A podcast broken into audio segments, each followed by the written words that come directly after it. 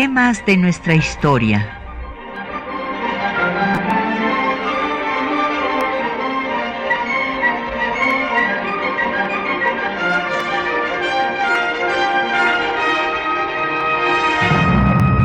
Un espacio que difunde el conocimiento del pasado para comprender nuestro presente. Programa a cargo de la maestra Patricia Galeana. Muy buenos días. Pues eh, un día, eh, pues eh, como hoy, en abril, pero hace 200 años que nació un personaje que ha sido pues poco difundido, pues poco reconocido, aunque hay una estatua en su homenaje enfrente de la casa de Jicotencatl antigua sede del Senado, que es Sebastián Lerdo de Tejada, quien fuera eh, presidente de México después de Benito Juárez y que eh, pues fue quien hizo posible que se estableciera un régimen bicameral eh, creando el Senado de la República. Entonces, hoy vamos a hablar de Sebastián Lerdo de Tejada, eh, y bueno, pues vamos a recordar a este personaje y cuál fue su acción política, eh, pues que fue eh, en momentos muy importantes de la historia de México. Por ejemplo, él acompaña al presidente Juárez cuando tiene que retirar al gobierno de la Ciudad de México ante la embestida de los franceses y pues llega a acompañarlo hasta Paso del Norte, hoy Ciudad Juárez. Eh, primero va como diputado y después ahí se convierte en ministro de Relaciones, de Gobernación. Eh, finalmente Juárez acaba gobernando con tres ministros en este momento tan difícil, que fueron Sebastián Ledo de Tejada, eh, José María Iglesias y Mejía, que era el de Guerra y Marina. Bueno, pues eh, Sebastián Lerdo de Tejada es descendiente de una familia eh, pues muy reconocida en España porque pues un, personaje que se llamaba Sancho Tejada, pues iba a ser Sancho Fernández de Tejada, fue nada menos que un héroe de la reconquista española, o sea, él luchó contra los musulmanes, contra los árabes. Y el padre del héroe de Tejada fue un próspero comerciante que vino de La Rioja. Esto es importante de destacar porque después Lerdo de Tejada va a ser como ministro de Relaciones, pues uno de los que, pues, eh, además era su función, abogó por el restablecimiento de relaciones con España después del triunfo de la República. Y bueno, pues eh, Sebastián Lerdo de Tejada nació en Jalapa, Veracruz, Estudió en el Seminario Palafoxiano de Puebla, e inclusive, bueno, por eso le llegaron a decir, eh, sus críticos le decían el jesuita, aunque después se caracteriza por ser un hombre de ideas jacobinas, o sea, es muy interesante ver el, eh, pues, el cambio eh, ideológico, político que tienen algunos personajes como José María Luis Mora, que también fue eh, clérigo y eh, pues renuncia a su calidad de tal y se vuelve pues el mayor crítico de la Iglesia Católica y va a asesorar a, Valentín Gómez Farías, bueno, no le debemos de quitar el mérito al propio Valentín Gómez Farías, pero eh, pues Mora era, digamos, el intelectual que escribió inclusive todo un programa para hacer el Partido del Progreso. Y fíjense que una situación semejante va a pasar con Sebastián Lerdo de Tejada. O sea, eh, estudió pues en el seminario palafoxiano de Puebla, fue amigo del obispo Pablo Vázquez y después renunció a su vida eclesiástica y eh, se fue a estudiar derecho a San Ildefonso. Eh, y es importante mencionar que San Ildefonso pues fue precisamente la sede de eh, el colegio jesuita en donde pues se, eh, había los seminarios y se llamaba el colegio de San Pedro y San Pablo, pero pues los jesuitas fueron expulsados por eh, Carlos III, rey de España, en 1767 y los, los expulsó precisamente porque eran críticos de la política del rey. Después se restableció la Compañía de Jesús en 1816 y eh, pues ya cuando viene la consumación de la independencia, este antiguo colegio jesuita se convierte en la sede de la Escuela de Jurisprudencia y Medicina. Y ahí va a estudiar Sebastián Lerdo de Tejada y después va a ser su rector. Eh, cabe destacar que este eh, pues, edificio histórico va a ser ocupado como cuartel tanto por los estadounidenses cuando toman la Ciudad de México como por los franceses. Y al triunfo de la República se va a convertir en la, sede de la Escuela Nacional Preparatoria. Eh, después, como ustedes saben, la Escuela Nacional Preparatoria pasa a ser parte de la Universidad Nacional y en 1980 deja de ser sede de la Preparatoria 1 y se vuelve pues el, el museo pues para exposiciones que existe hasta la fecha. Es importante eh, decir todas estas antecedentes porque eh, pues eh, va a ser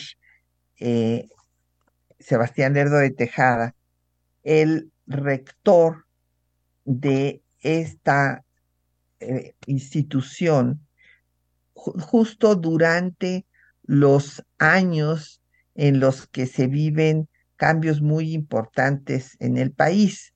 Eh, va a tener también eh, intermitencia, o sea, en algún momento va a ser fiscal de la Suprema Corte, pero de 1852 a 1863 va a ser rector de San Ildefonso, este colegio de jurisprudencia y de medicina, y ello pues le va a dar un conocimiento importante pues del, del derecho, como decía yo, se tituló de abogado y no va a participar en la guerra de reforma. En ese momento, el que está participando, el que participará activamente en el proceso de la constitución mm, de 1857 y demás, va a ser su hermano Miguel Lerdo de Tejada. Recordarán ustedes la famosa Ley Lerdo de 1856. Esta ley preconstitucional que se da en, los gobiernos primero de Juan Álvarez y después de Comonfort, estas leyes preconstitucionales, cuando esta tercera generación de liberales logra derrotar a Santana, acabar con la etapa santanista y, tomar el poder para hacer una reforma de las estructuras del Estado y acabar con las supervivencias novohispanas o con los atavismos coloniales, eh, que también podemos eh, llamarles así. Y eh, bueno, pues Miguel Lerdo de Tejada va a hacer esta ley de desamortización de los bienes que va a ser muy criticada por Melchor Ocampo, porque él eh, considera que debe darse la nacionalización y no la desamortización, con lo cual realmente el Estado mexicano eh, va a tener que pagar a la iglesia eh, una cantidad cuantiosa cuando decía Ocampo que estos bienes eran producto del trabajo del pueblo y donación para la institución eclesiástica. Eh, también estuvo eh, poco tiempo en el Ministerio de Relaciones Exteriores con Comonfort y es importante ver que eh, se opuso a las pretensiones del representante de Estados Unidos, de Forsyth, que quería más territorio y el tránsito por Tehuantepec que estaba pues comprometido en el artículo octavo de la mesilla. Eh, recordarán eh, nuestros radioescuchas que después de la guerra de conquista territorial, en donde Estados Unidos despojó a México de más de la mitad de su territorio, pues no quedaron satisfechos porque les faltó la península de Baja California y el paso por Tehuantepec. Entonces presionaron hasta a Santana hasta que se firmó la venta del Valle de la Mesilla para su paso eh, eh, del tren transcontinental y en el artículo octavo, esto es muy importante recordarlo, se comprometió el paso por Tehuantepec. Entonces en 57 Lerdo se opone a que entre en vigor este artículo octavo, que va a ser, pues desde luego, una condición de Estados Unidos para reconocer al gobierno de México. Vamos a hacer una pausa para escuchar música de aquella época. Vamos a escuchar una eh, composición de Aniceto Ortega, muy bella, de 1871, que eh, pues eh, hay que recordar, Aniceto Ortega era médico, fue compositor y pianista, liberal de ideas republicanas y uno de los fundadores de la Sociedad Filarmónica Mexicana en 1866. Escuchemos el canto de la huilota interpretado por Silvia Navarrete del disco Ecos de México.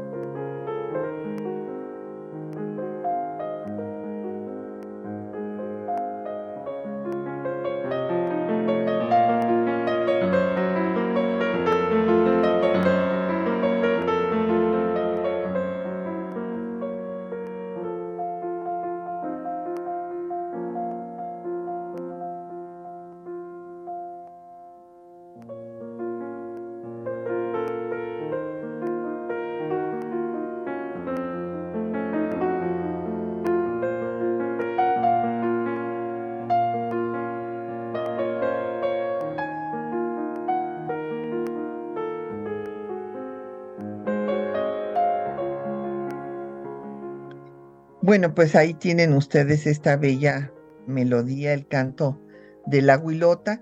Nos han empezado a llegar eh, preguntas y comentarios de nuestro auditorio. Don Agustín Alcaraz nos manda saludos, muchas gracias. Don Jorge Morán pregunta que si el músico Miguel Lerdo de Tejada es familiar de don Sebastián. Sí, don Jorge, era su sobrino. Y Efren Martínez pregunta que cuáles fueron las relaciones con España. No, aquí hay que eh, dar unos antecedentes, don Efren. Eh, recordarán ustedes que eh, pues se establecen relaciones con España hasta 1836, después de la muerte eh, de Fernando VII, y bueno, todavía este, pues los, España quería que se indemnizara, que México pagara una indemnización por los gastos y, eh, en la guerra insurgente, imagínense, que esto pues también lo hizo Francia con Haití, este, y que fue ruinoso para, para Haití. Eh, nuestro país estuvo negociando, tenía más o menos, bueno, se establecieron buenas relaciones, si bien hubo un momento en el que eh, España quiso intervenir otra vez en México para establecer una monarquía con Bermúdez de Castro, que era su representante. Bermúdez de Castro estuvo vinculado a pues, personajes como Lucas Alamán y también eh, con Santana en su último gobierno, pero bueno, viene justo la revolución de Ayutla y ya no continúan en ese momento estos intentos monarquistas en donde eh, se pensaba traer a una miembro, una integrante de la casa dinástica española.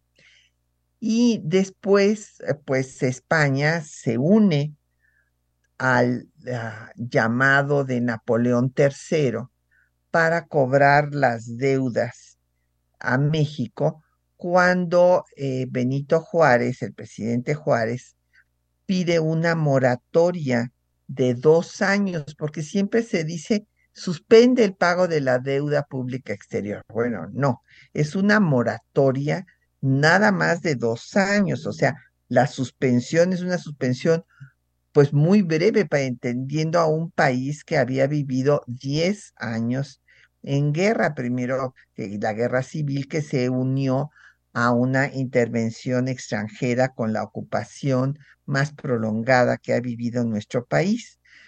Pero eh, pues este fue el pretexto que utilizó Napoleón III para intervenir en México. Entonces, en este escenario, pues eh, va a convocarse a una convención en Londres y ahí se ponen de acuerdo y hacen una alianza tripartita entre Francia, España y Gran Bretaña para venir a cobrar sus deudas a México. Y eh, pues enterado el gobierno del presidente Juárez de semejante situación, va a, este, bueno, gracias al gran diplomático José de Jesús Terán, va a derogar la moratoria. O sea, va a decir, bueno, entonces, pues aunque nos, no tengamos ni para pagarle a los miembros eh, pues del ejército y a los eh, trabajadores eh, del gobierno, pues vamos a, a seguirles pagando, pues a través de los ingresos de las aduanas, etcétera, y entonces cuando llegan los ejércitos eh, de las tres eh, potencias, que, primero llegan los españoles, porque pues vienen de Cuba, eh, y después franceses e ingleses, pues ya se firman los convenios de la soledad porque no hay este, ya causa para atacar al país, el país ya va a pagar, entonces, pues se va, el primero que se va es Prim, eh, que era de ideas liberales y dice que los eh, franceses no van a ser dueños más que del territorio que pisen. Eh, él tenía simpatías por México, Entonces España es la primera que firma un convenio, ni siquiera lo firma, se va de inmediato PRIM. También los ingleses se van y ya pues quedan los franceses y avanza la intervención. Pero eh, después de esto, pues no hay, como ustedes se imaginarán, relaciones, se rompen relaciones de la República Mexicana al triunfo sobre el Segundo Imperio con todos los países que habían agredido a México, entre ellos España, y que habían reconocido al imperio de Maximiliano. Pero había un interés importante por parte de España en eh, que México no siguiera apoyando eh, a, los independentistas cubanos.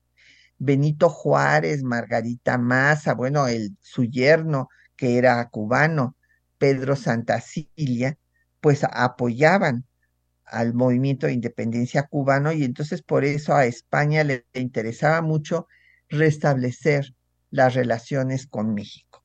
Y estas se van a restablecer por la intermediación de Sebastián Lerdo de Tejada, que también argumentó la importancia que tenía para el país establecer estos vínculos, que desde luego van a ser muy cordiales durante su gobierno, don Efrén. Pero vamos a ver qué otros aspectos importantes tenemos que destacar del trabajo, eh, pues como ministro de Relaciones, ya les dije, eh, se eh, opuso enérgicamente a las pretensiones de Forsyth, el representante de Estados Unidos, que quería más territorio y que se cumpliera el artículo octavo de la mesilla para el tránsito por Tehuantepec. Y, después eh, Lerdo de Tejada va a ser diputado. justo cierra en la evolución política del pueblo de México, habla de su gran poder dialéctico. O sea, era un hombre culto, muy bien estructurado, que cuando hacía uso de la tribuna lo hacía con una gran claridad. Fue presidente del Congreso, también estuvo en contra del tratado White-Samacona, o sea, el tratado con los ingleses. Y como ya decía yo, acompaña a Juárez primero como diputado y después va a ser ministro de Justicia, Relaciones y Gobernación durante la intervención francesa y el Segundo Imperio. Y ahí va a, convertirse en un colaborador, eh, pues el brazo derecho en materia política de Juárez, así como antes lo había sido Melchor Ocampo, y emite, pues el, redacta el documento, el decreto en el que se prolonga la presidencia de Juárez hasta el fin de la guerra. Esto, ¿por qué se da? Porque recordarán que en 1865 Jesús González Ortega, el militar que se había destacado en la guerra civil de reforma, en su lucha con los conservadores, pues era presidente de la Corte y entonces como ah, en 65 acababa el periodo eh, presidencial de Juárez, él decía que quería ocupar la presidencia porque en su calidad de presidente de la Corte, pues eh, hacía las veces, digamos, eh, de la vicepresidencia de la Constitución de 24, él le tocaba ocupar el, poder.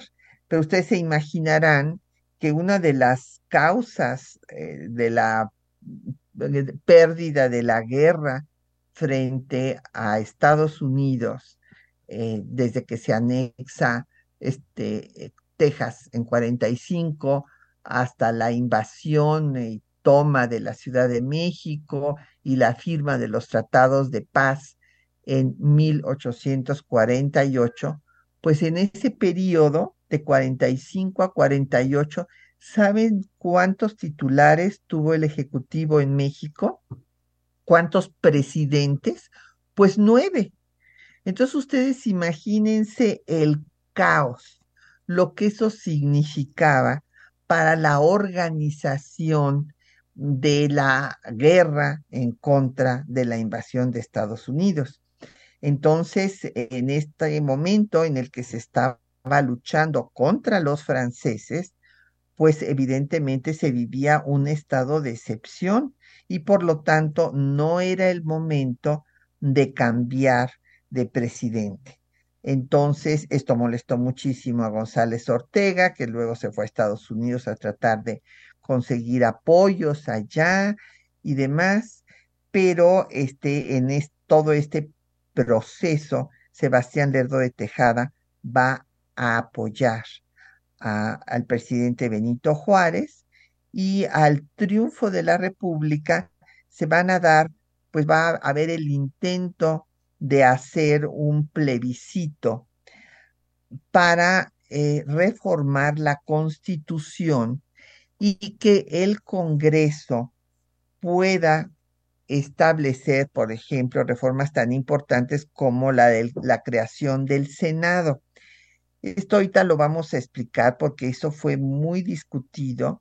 En la Constitución de 57, como ustedes recordarán, es la única que va a tener la preeminencia del legislativo, es un legislativo más fuerte que el ejecutivo, es una sola cámara, no hay derecho de veto por parte del presidente y esto solamente se había dado en la constitución de Apatzingán de 1814. Y eh, pues el argumento de Sebastián Lero de Tejada, que es el que va a explicar eh, la fundamentación a los gobernadores y a los líderes militares, era lograr un equilibrio de poderes.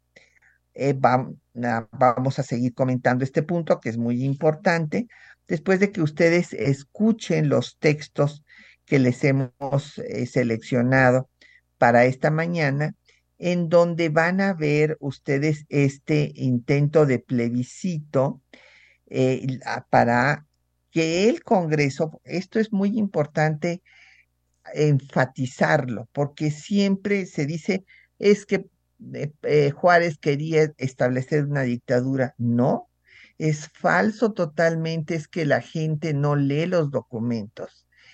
Y entonces eh, se estaba pidiendo facultar al Congreso, no al presidente para que hiciera las reformas, al Congreso, porque no podía establecerse todos los congresos de los estados de la República, porque en la mayor parte de los estados había movimientos armados y no se habían integrado los congresos locales.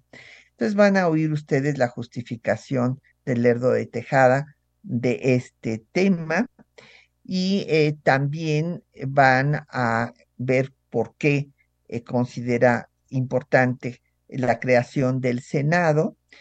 Cuando finalmente él ya es presidente, se va a lograr crear al Senado y eh, pues se va a dar esta discusión sobre pues las leyes de reforma también y eh, se les dará rango de constitucional durante el gobierno de Lerdo y van ustedes a oír eh, pues cómo quedó esta reforma constitucional.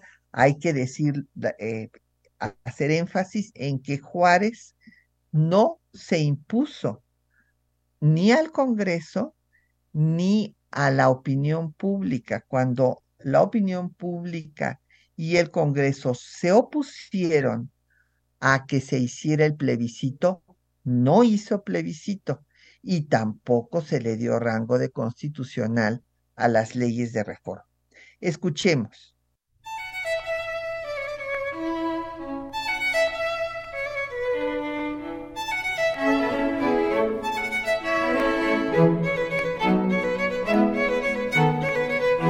Al triunfo de la República en la convocatoria a elecciones, el presidente Juárez planteó hacer un plebiscito para autorizar al Congreso a realizar reformas a la Constitución, ya que el país no estaba en paz y las legislaturas de los estados no se habían podido conformar.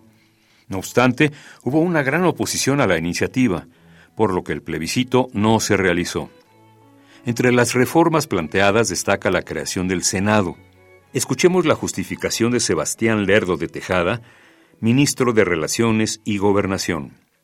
Según están organizados en la Constitución, el legislativo es todo y el ejecutivo carece de autoridad propia en frente del legislativo. Esto puede traer graves dificultades para el ejercicio normal de las funciones de ambos poderes.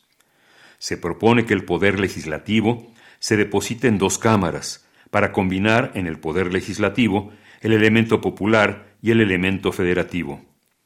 Una Cámara de Diputados, elegidos en número proporcional a la población, representa el elemento popular, y un Senado, compuesto de igual número de senadores por cada Estado, representa el elemento federativo.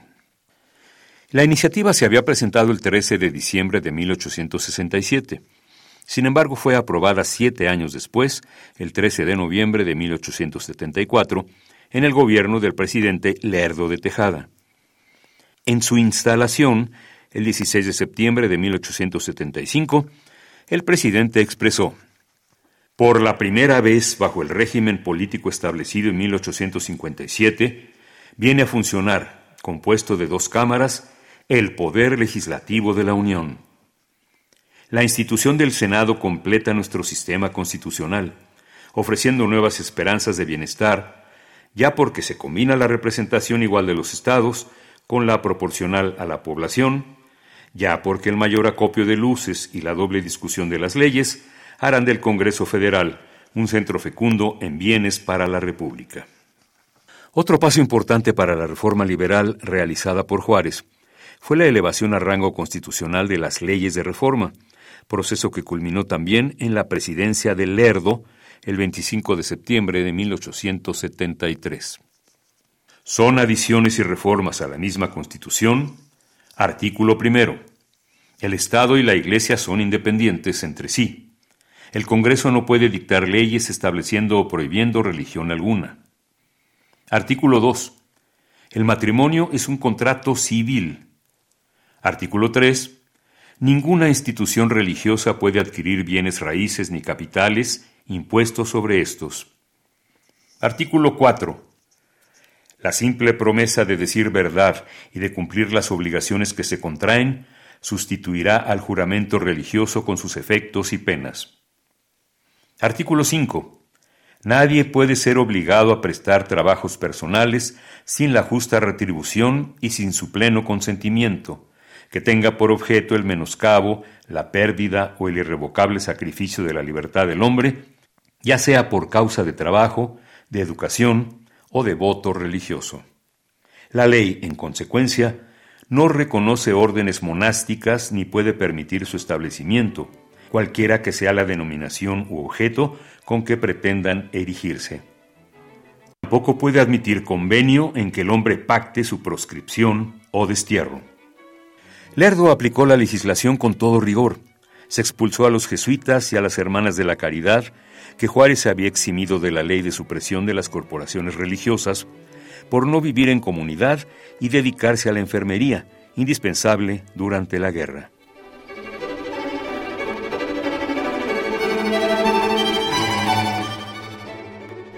Bueno, pues ahí tienen ustedes los textos que les habíamos anunciado.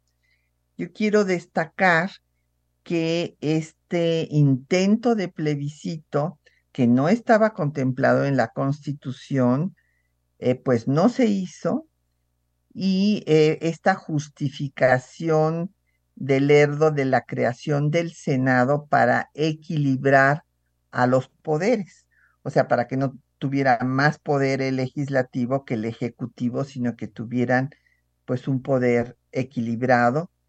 Y ya veremos que después, bueno, pues eh, Porfirio Díaz va a concentrar eh, pues todo el poder y eh, Emilio Rabasa en su libro La Constitución y la Dictadura dice que pues justifica realmente a Porfirio Díaz diciendo que estableció la dictadura porque la Constitución de 57 pues era una constitución que dejaba maniatado al Ejecutivo, como se había quejado con Montfort cuando dio el golpe de Estado.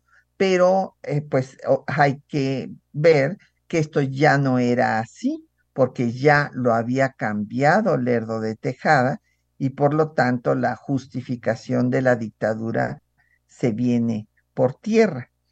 Eh, ahí habrán ustedes escuchado la importancia que hubiera, por una parte, la representación popular en la Cámara de Diputados y la de las entidades federativas en el Senado. Y eh, pues eh, como él dice, y ese es el argumento que toma Emilio Rabasa, que lo toma de, desde Comonfort con el golpe de Estado, y también Lerdo dice que ahora sí va a funcionar la constitución de 57. No estaban de acuerdo con la preeminencia del legislativo. Sin embargo, pues en los regímenes parlamentarios, por ejemplo, hay una preeminencia del legislativo y, lo que nosotros tenemos es una preeminencia de el sistema presidencialista. Y eh, pues luego, eh, pues la importancia, porque me pregunta aquí eh, Citlali Leiva, que cuáles son las mayores aportaciones. Bueno, pues por una parte la de Sebastián Lerdo de Tejada como presidente, es haber logrado la creación del Senado. Por eso, pues me imagino que eh, han ido a ver la escultura de Sebastián Lerdo de Tejada, que está ahí, pues en esta bellísima plaza en donde está pues el Museo Nacional de, del Arte, eh, Minería, el Caballito y frente a la casa de Jicotencatl está la escultura de Sebastián Lerdo de Tejada por haber creado al Senado y darle rango de constitucional a las leyes de reforma, pues reiterando la separación iglesia-estado, todas estas leyes que había dado Juárez en Veracruz en plena guerra civil, pero que no había podido darle rango de constitucional porque el Congreso no eh, lo había autorizado, o sea, se habían dado una serie de discusiones y finalmente pues Juárez se murió y no le pudo dar rango constitucional a las leyes de reforma, cosa que le da Sebastián Lerdo de Tejada, en donde eh, pues eh, no se va a prohibir ninguna religión, el matrimonio civil, eh, la iglesia no tendrá bienes, no se reconocen a las órdenes monásticas por la pérdida de la libertad con los votos, y eh, pues explica, eh, bueno, después va a aplicar eh, con mucho rigor la legislación reformista y esto va a traerle, como vamos a ver, pues impopularidad. Y, pues es otra de las razones por las cuales después Porfirio Díaz pues va a derrotar a los lerdistas y a tomar el poder con el plan de Tuxtepec en 1876. Entonces, eh, pues eh, con esto queda ya respondida la eh, pregunta de, doña Citlali Leiva y Josefina Cruz nos pregunta que si Lerdo de Tejada tenía una orquesta. Sí, pero no confundir, doña Josefina, o sea, Sebastián Lerdo de Tejada fue el rector de San Ildefonso, el eh, eh, ministro de Juárez y después presidente de la República. Y fue su sobrino que va a nacer después del triunfo de la República y va a, morir eh, pues hasta 1941, Miguel Lerdo de Tejada, el que fue músico. Doña Emma Domínguez nos pregunta una pregunta muy interesante que si no entró en conflicto Lerdo de Tejada con Juárez cuando pues lanzó su candidatura. Fíjense que esto es muy interesante porque eh, pues hay una carta de Juárez a Pedro Santacilia donde eh, le dice que se va a tener que reelegir porque Porfirio Díaz le va a ganar las elecciones a Lerdo de Tejada. ¿Qué quiere decir esto? Que Juárez en esa correspondencia con Santa Cilia se ve que ya estaba cansado después de pues todo lo que había vivido y que hubiera dejado la presidencia. No era como se ha dicho un hombre eh, duro como si fue Porfirio Díaz de mano militar. Eh, Juárez de lo que le dice a Santa Cilia es que le va a ganar Porfirio Díaz a Sebastián Lerdo de Tejada y que se va a tener que reelegir por eso, para evitar que Porfirio Díaz llegue al poder, porque él no estaba de acuerdo con el militarismo. La esencia del pensamiento juarista es justamente oponerse al militarismo, oponerse a los militares y oponerse también al clericalismo. ¿Qué, ¿Qué, quiere decir con estos dos términos? El clericalismo es la utilización de la calidad sacerdotal para hacer política. Y evidentemente un señor que está en el púlpito, en el sermón del domingo, haciendo política, pues tiene más fuerza que un ciudadano común y corriente que está parado en un parque invitando a que voten por él, ¿verdad? Uno está representando nada menos que a Dios. Entonces no hay equidad en la contienda. Y por otra parte, un, mm, el militarismo es justo también la participación de los militares en la política. Y eh, pues Juárez justo se había iniciado en su vida pública luchando en contra de Santa Ana. Entonces no quería que llegara otro militar al poder. Vamos a hacer otra pausa y vamos a escuchar, seguir escuchando eh, eh, la composición de Guadalupe Olmedo de 1875, que ya escucharon ustedes de fondo en los textos, que es un cuarteto, estudio clásico, de esta eh, pues primera compositora y pianista mexicana que estudió en el Conservatorio Nacional, fue la primera mujer que se graduó como compositora y fue alumna de Melesio Morales, con quien después otro gran músico contrajo matrimonio. Escuchemos.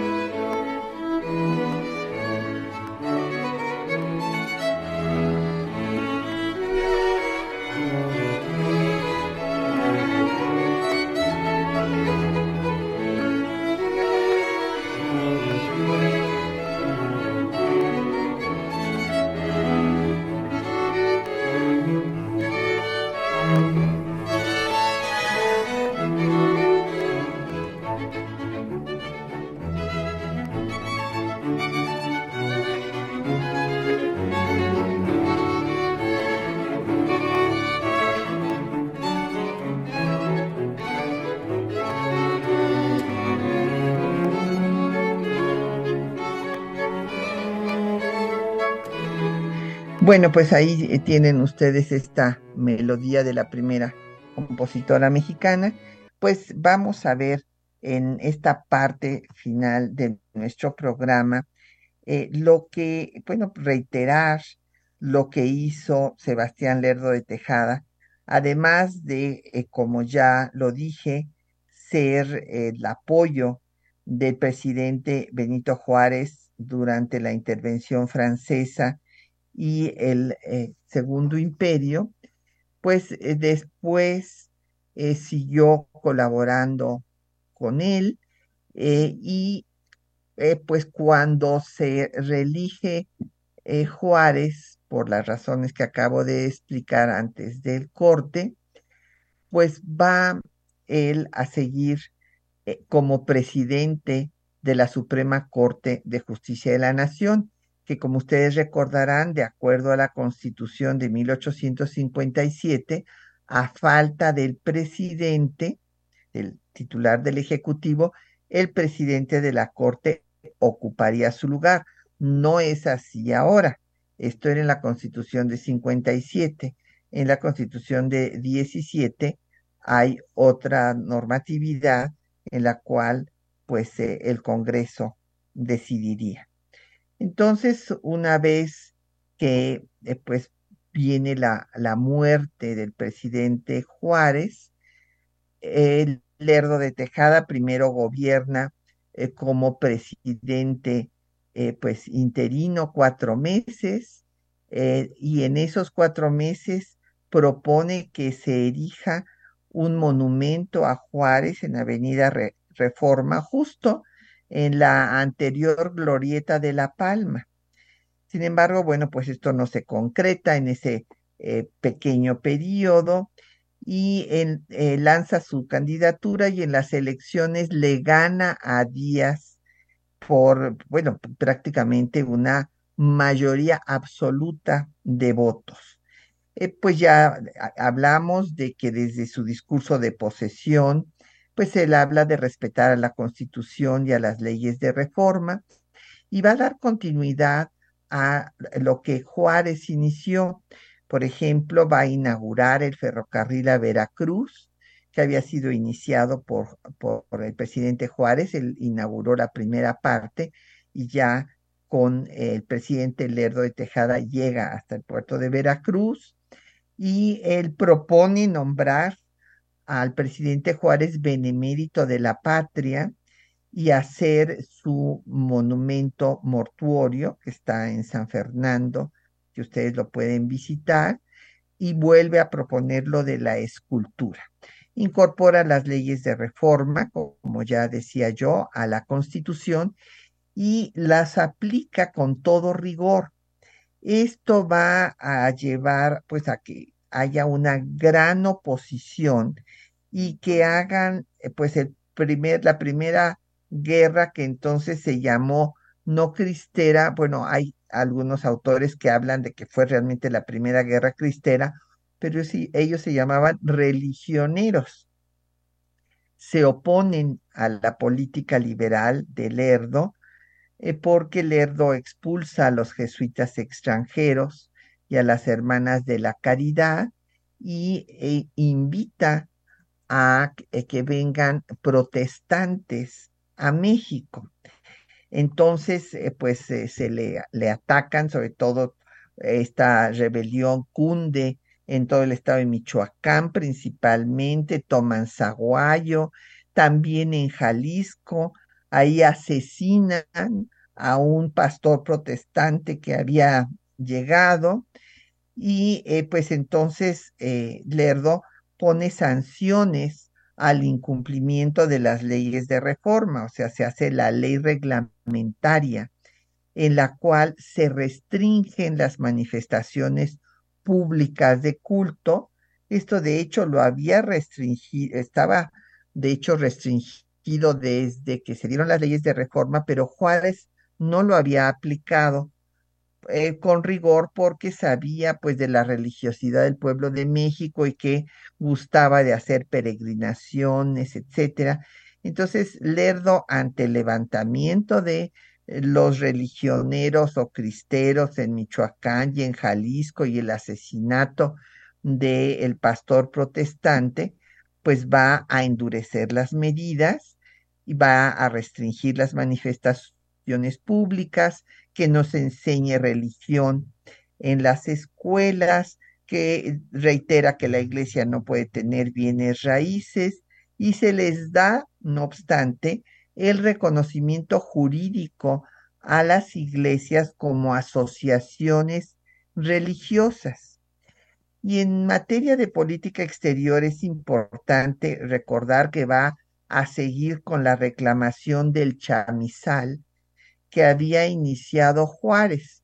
¿Se acuerdan ustedes que con el cambio del río Bravo, pues eh, México había perdido el cambio del cauce del río Bravo, había perdido territorio que quedó del lado de Estados Unidos y entonces este litigio, déjenme decirles que se va a prolongar y va a ser hasta 1964, o sea, va a llevar 100 años para la devolución del chamizal.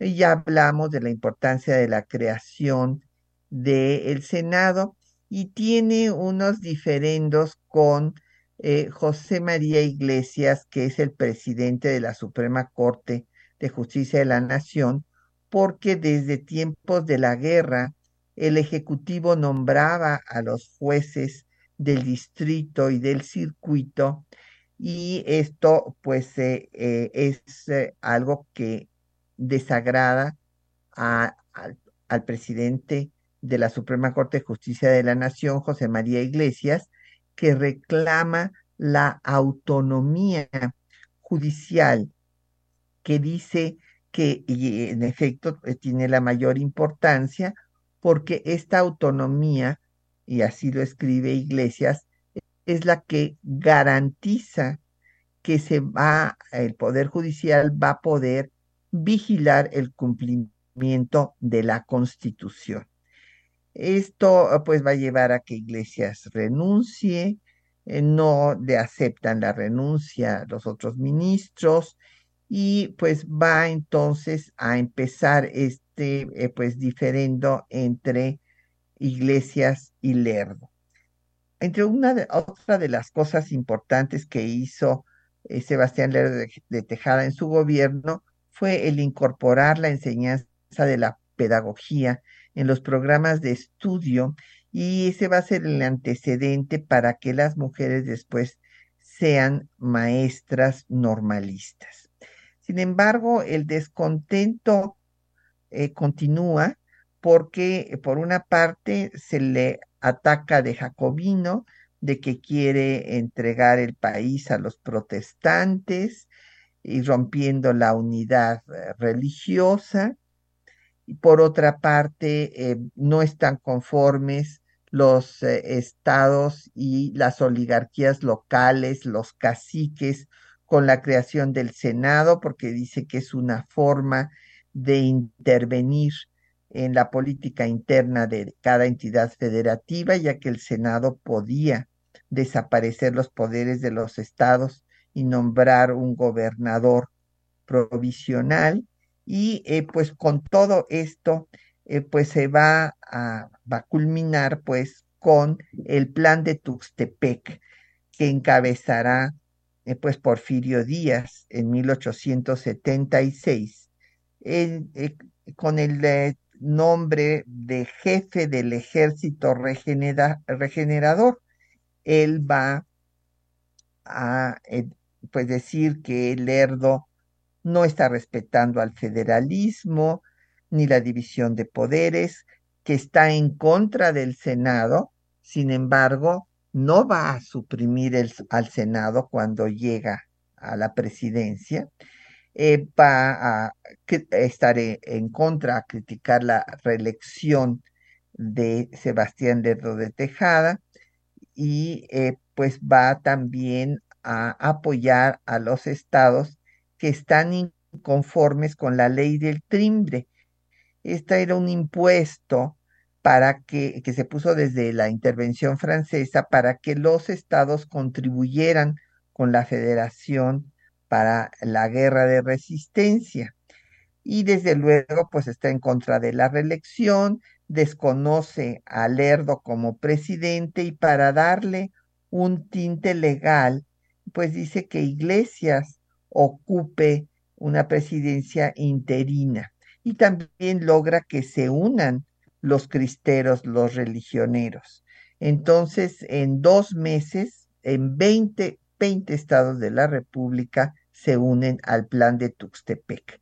En plena rebelión se lleva a cabo pues la elección y desde luego pues gana eh, Porfirio Díaz defiende, bueno, perdón, gana, en ese momento gana Lerdo, pero eh, Iglesias y Díaz eh, desconocen la elección es eh, pues derrotado el lerdismo en la batalla de Tecoac y toma posesión del poder Porfirio Díaz desde noviembre de 76 hasta que lo saque Madero en 1910. Lerdo se va a Nueva York y nunca aceptará regresar, aunque Porfirio Díaz intenta reconciliarse, allá morirá. Y pues él había propuesto la creación de la rotonda de los hombres ilustres y cuando muere en 89, pues la Cámara de Diputados y de Senadores va a hacer toda una ceremonia, también el Poder Judicial, y va a, traer su cadáver que se encuentra eh, en la rotonda de las personas ilustres. Pues ya nos tenemos que despedir.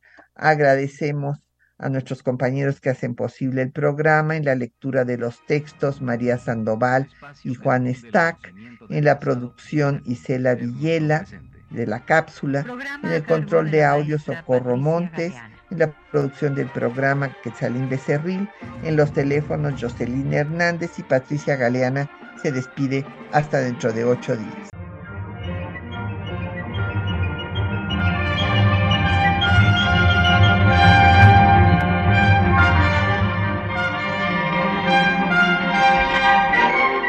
Temas de nuestra historia.